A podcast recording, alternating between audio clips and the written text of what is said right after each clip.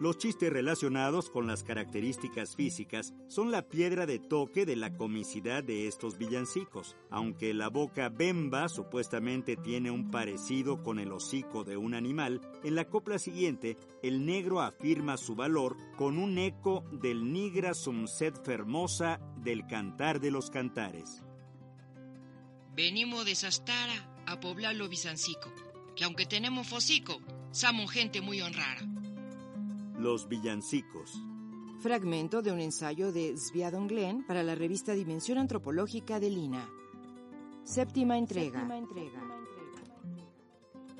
Los villancicos de negro. Chistes sobre sus características físicas.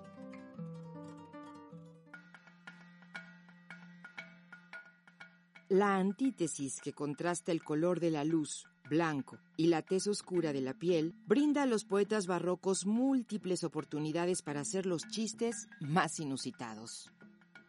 En un villancico peruano, el motivo de la estrella que guió a los pastores e iluminó al nacimiento, sacado del Evangelio del pseudo Mateo, inspira el siguiente juego de ingenio.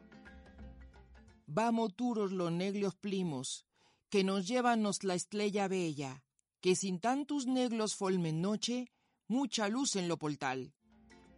Caeríamos en un error si intentáramos interpretar los chistes acerca de las características físicas según nuestra sensibilidad actual como insultos dirigidos contra las personas de color.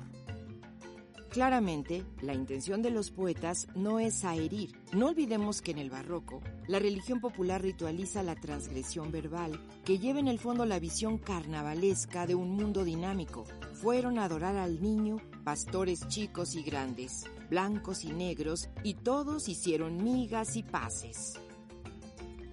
Además, para la imaginación barroca, estos chistes conllevan una serie de oposiciones metafóricas entre el hombre en estado de pecado y la perfección de Dios, el cuerpo y el alma, lo profano y lo sagrado. Durante muchos años, ese dualismo forma un verdadero leitmotiv de la literatura española. A la aclamación festiva de la jura de su reina se juntó la plebe humana con la angélica nobleza.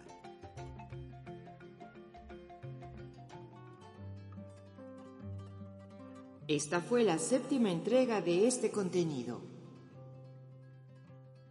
Instituto Nacional de Antropología e Historia. Secretaría de Cultura.